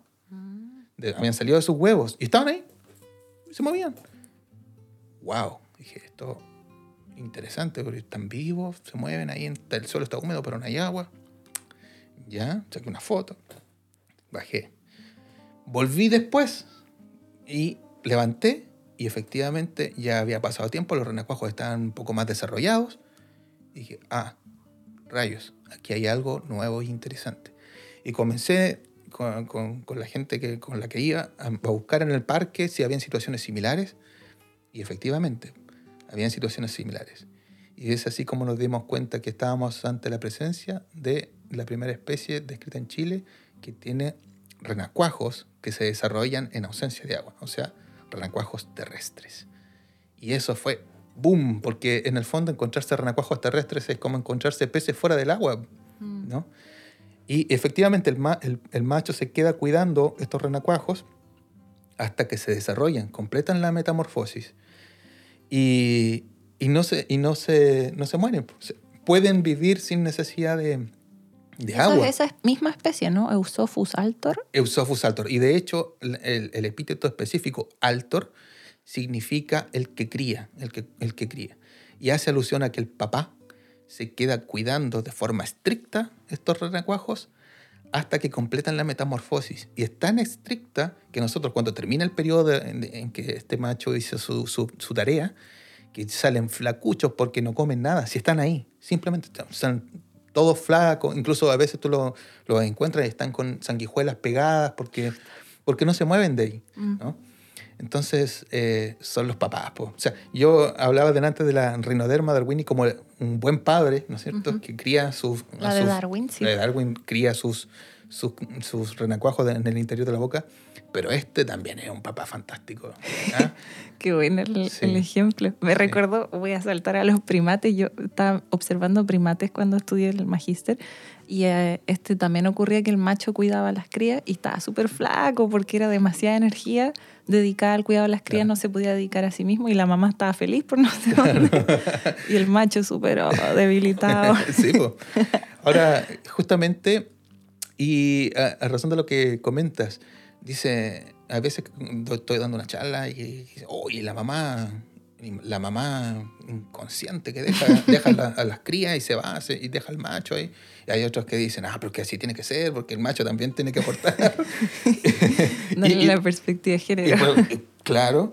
Y, y la verdad es que, claro, si tú lo miras en forma así rápida, parece, parece que sí, porque el macho se lleva la pega. Y, y no, pues.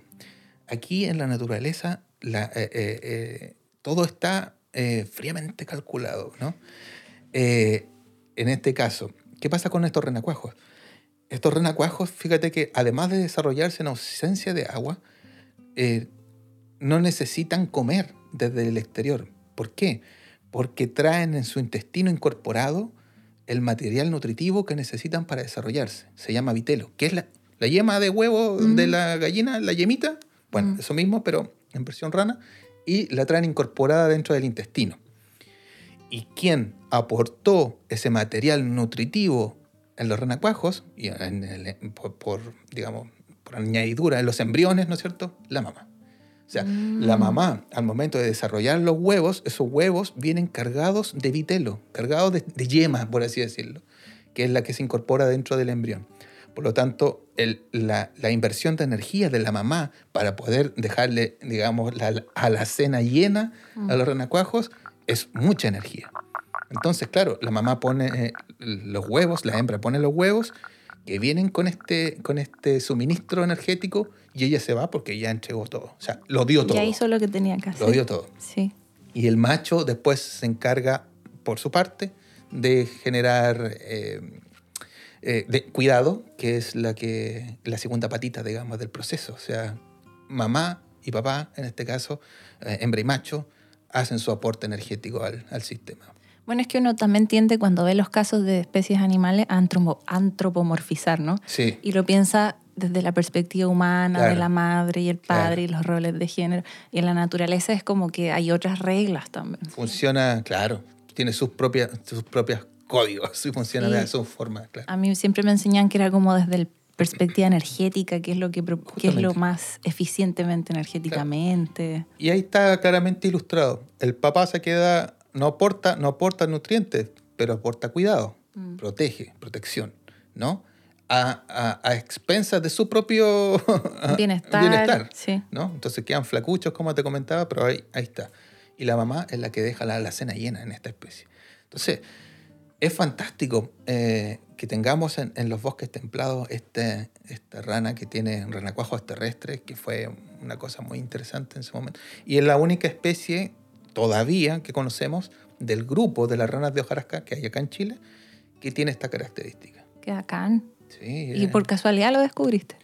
bueno, eso es lo que se conoce con el nombre de serendipia. Claro. ¿no? O sea, un día buscando otras cosas, Mm. me encontré con esta situación y finalmente se transformó en lo que se conoce ahora como Usophus altor, una nueva especie. Y en ese sentido, me acuerdo, eh, leí harto sobre la ciencia ciudadana Ujú. y que parece que tú eres parte de una plataforma, ¿no? Ciencia. Ciudadana, iNaturalist Sí. Chile.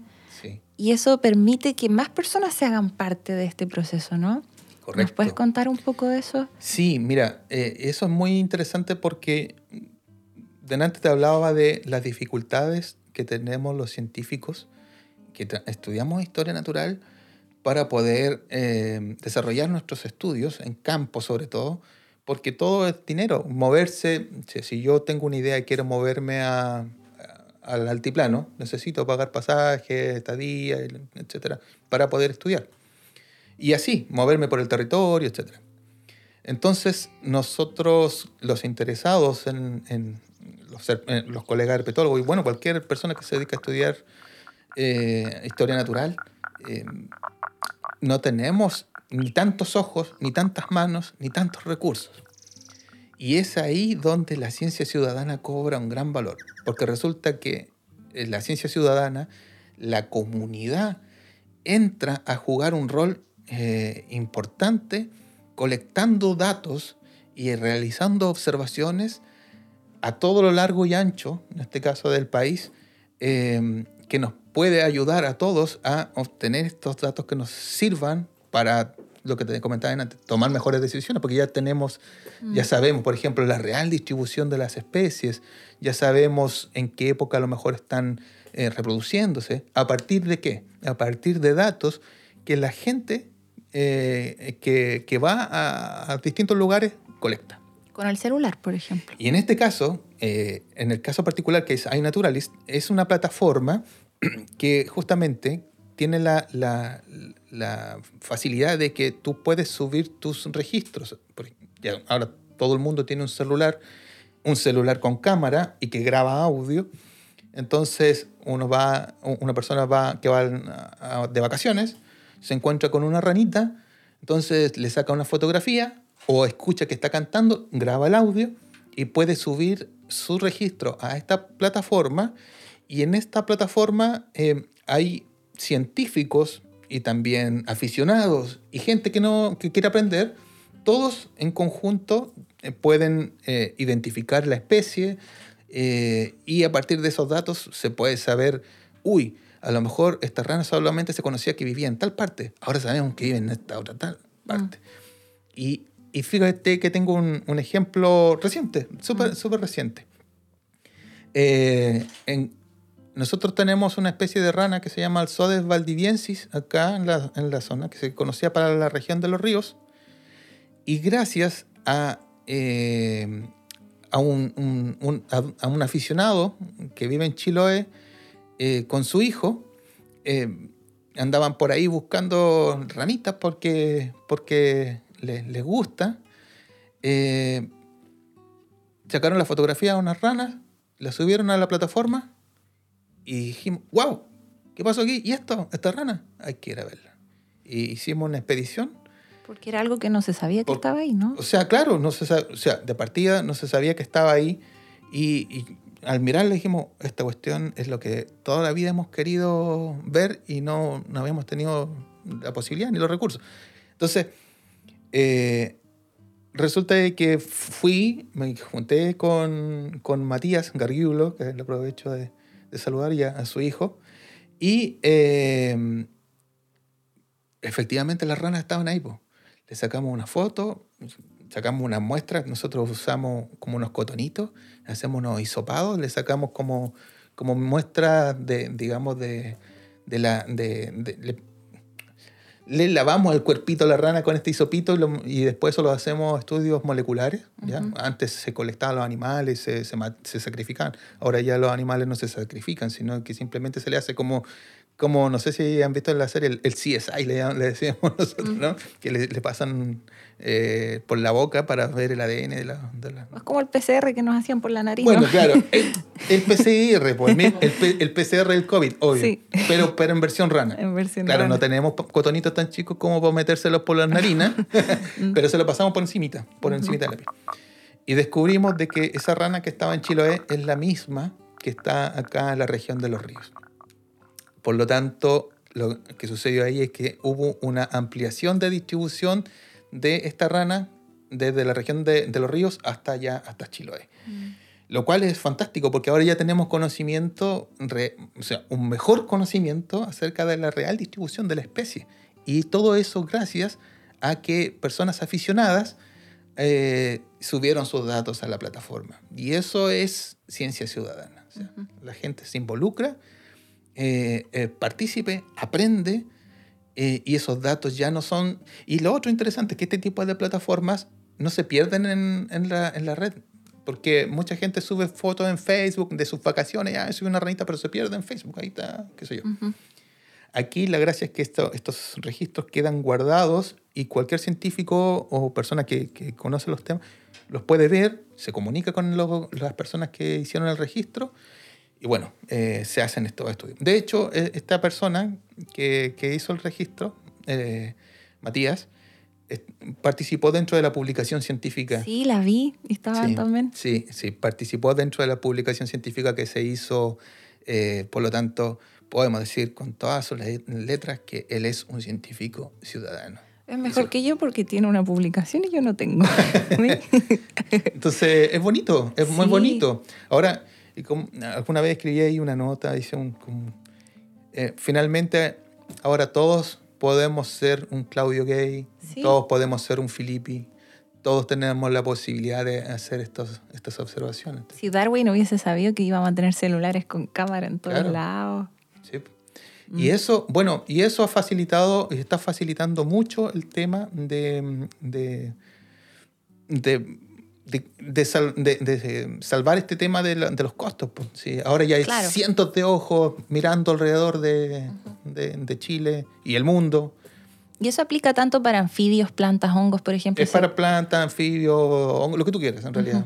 Están todos los grupos, eh, flora, fauna y funga, están representados en Y me imagino que si veo algo, aparte de tomar una foto, quizás tengo que decir en qué lugar, con un Claro, punto lo que, GPS. lo que pasa es que el, el- el celular generalmente, si tú lo tienes activado, te da la coordenada, ¿no? Ujú. O sea, es como que por, por el sistema ya en red- está todo en red, básicamente. Entonces, cuando tú subes al registro, la foto, generalmente, si lo tienes activado en tu celular, eh, bien, sube en el sistema todos los datos.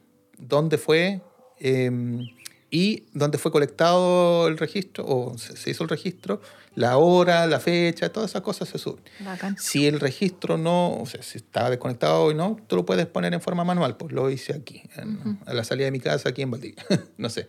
Entonces, claro, esa, esa es la, la ventaja de, de los celulares actualmente. Te da todo. Te dan toda la. Y de una simple foto se puede convertir en una publicación Y científica. se puede, claro, como ocurrió en este, en este trabajo que te menciono, eh, y, y es- este es un ejemplo puntual con ranas, pero ha pasado con insectos, ha pasado con hongos, etcétera, o sea, es transversal. Y la gente ahora, si hay una cosa que, en, en la cual me he volcado, es que eh, en, este, en, en mi, mi carrera, es a, tratar de que la gente no sienta la ciencia como algo ajeno Mm.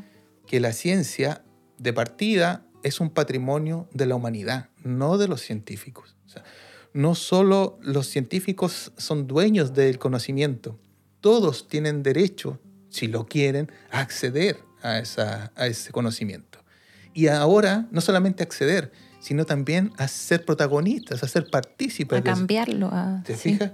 Eh, eh, eh, ahora un- una persona puede llegar a, a hacer un gran aporte al conocimiento. Todos estamos involucrados. Y si tú tienes el deseo el gusto y las ganas, vamos, únete, ¿no? Únete a esto. eh, Si, si a las personas que nos escuchan le interesa esto, les sugiero que entren a, a esta plataforma. Se escribe iNaturalist, ¿cómo suena? iNaturalist.cl eh, y eh, pueden buscar, nosotros tenemos el proyecto Anfibios de Chile y ahí, pues, en el caso, si les gustan los anfibios, pueden sacar fotos de anfibios, grabar cantos también. Pues como las ranas cantan y, las distintas especies cantan distinto, entonces podemos identificar a partir del, a partir del canto. Pero también hongos, eh, flora, insectos, lo que quieran. O sea, súper invitado a, la- a que entren a la plataforma. Bacán, vamos a hacerlo con el SEO y deberíamos estar atentos también con el celular, porque igual nos gusta explorar, a nosotros nos interesa todo, aves especialmente. Yo creo que todos en, en el fondo tenemos algún, eh, dentro de nuestro corazoncito, explorador. el gen explorador. El gen explorador. Eh, y yo creo que eso, eso ayuda bastante a este tipo de actividades. O sea, el Y ojo, no tienes que ser, o sea, ya, yo voy a ir a, vivo en Valdivia, voy a ir a hacer registro a Punta Arenas para... No, hay veces que tú puedes hacer registro fuera de, de tu casa y ese registro vale, ¿no? Por ejemplo, hay una persona que puede estar escuchando un sapito de cuatro ojos que canta fuera de su casa, ¿no? En tal época. Lo graban en audio, porque no lo vio, pero lo, lo grabó en audio, y lo sube a la plataforma. Y sabemos que ese sapito en tal punto estaba cantando en tal fecha. Y ese es un dato no trivial, porque nos va a permitir saber, a lo mejor, a lo largo de- de- del país, en qué periodo, en qué momento estas ranas están cantando o están comenzando su actividad reproductiva, por ejemplo, que es parte del conocimiento de la biología de las especies. ¿Te fijas? Entonces, que tú me grabes algo o, o registres algo afuera de, de tu casa, sirve igual, todo sirve, porque todo es información que en conjunto puede, puede llegar a, a formar un cuerpo eh, que tiene lógica y que es publicable o, o que es un real aporte la- al, al entendimiento de las especies. Bacán. Vamos a dejar la o sea, en la descripción del episodio vamos a poner el link también a iNaturalist. Sí, po, por supuesto. Y quizás por último, Felipe, eh, tú eres un apasionado, aparte de por los anfibios, se nota por la divulgación científica, ¿no? Eh, dedicas tiempo a eso, para ti es importante esto, ¿no?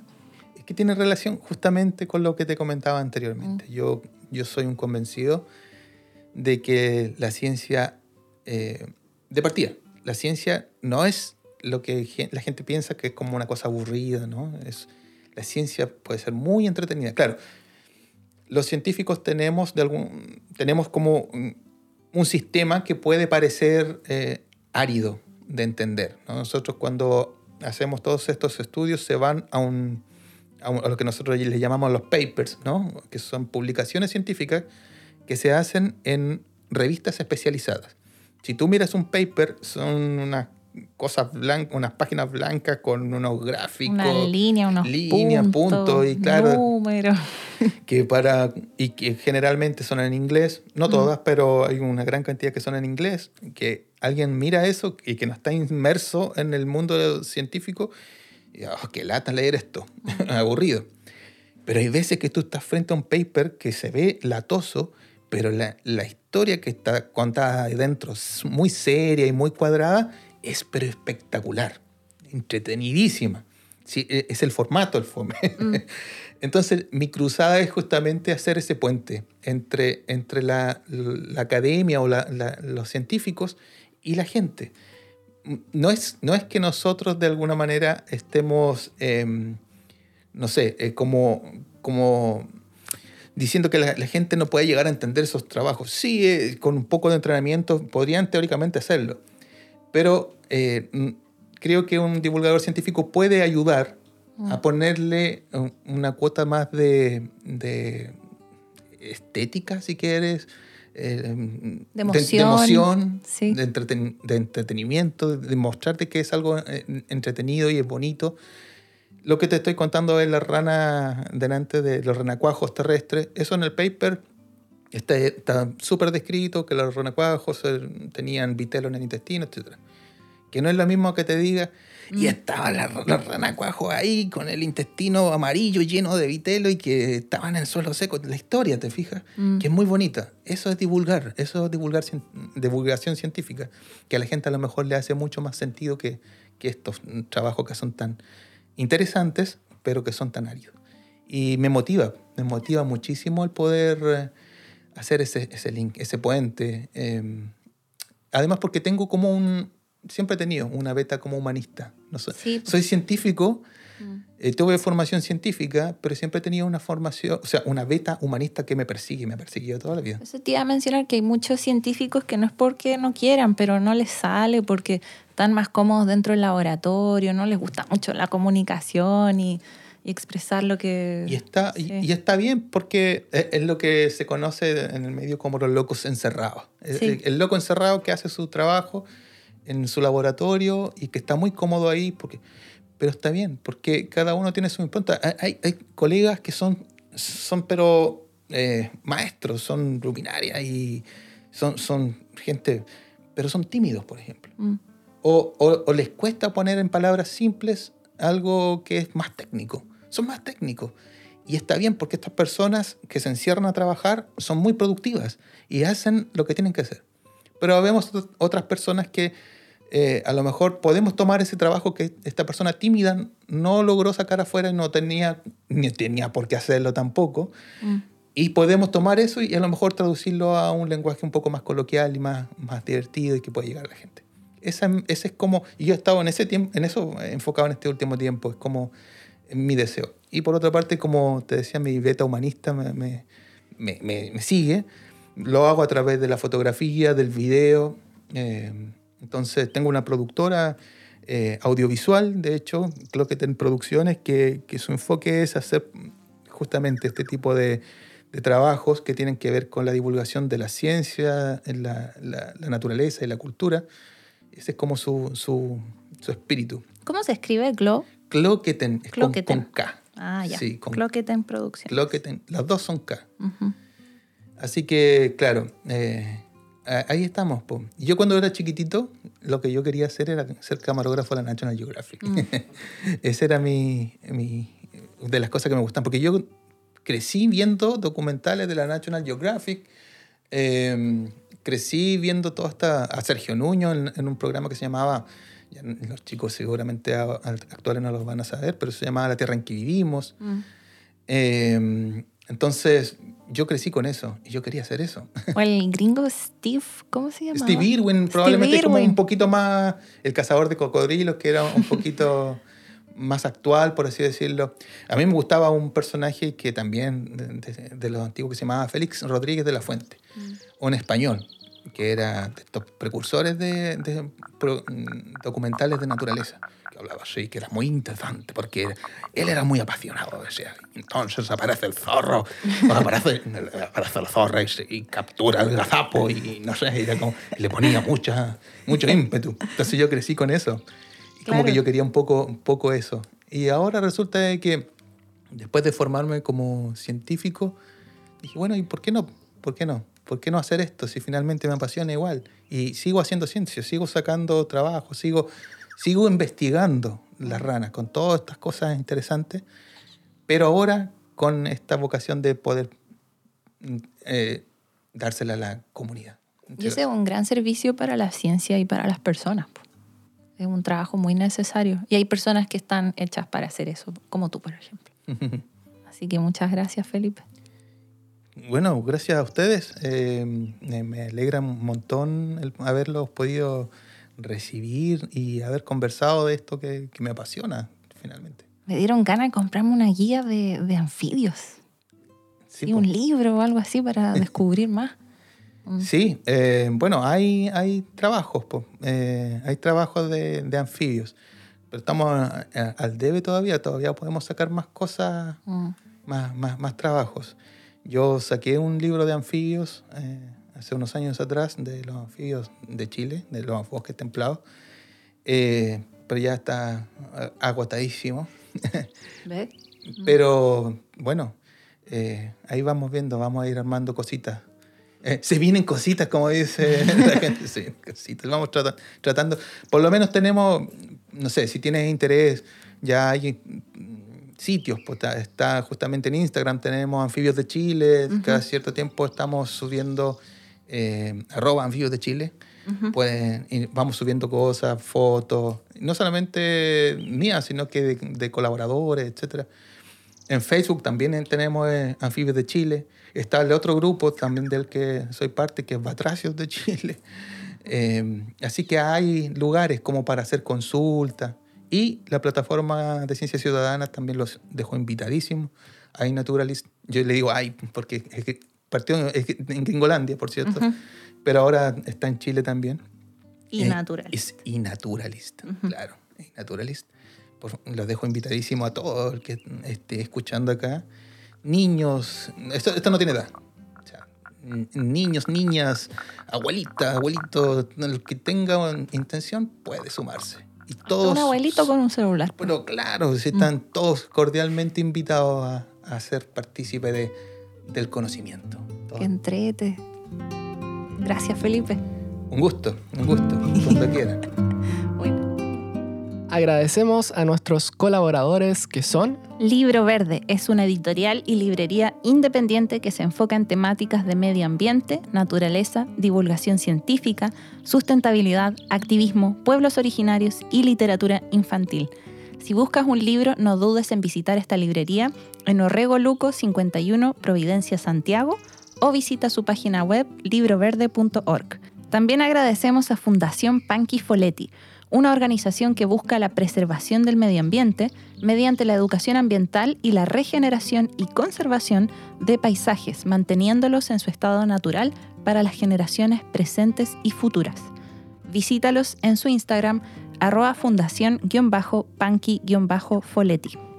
Y no olviden que pueden encontrar todas las fuentes de información de este episodio en volvámonosverdes.cl. Muchas gracias a todos nuestros auditores y que tengan una buena semana. Chao.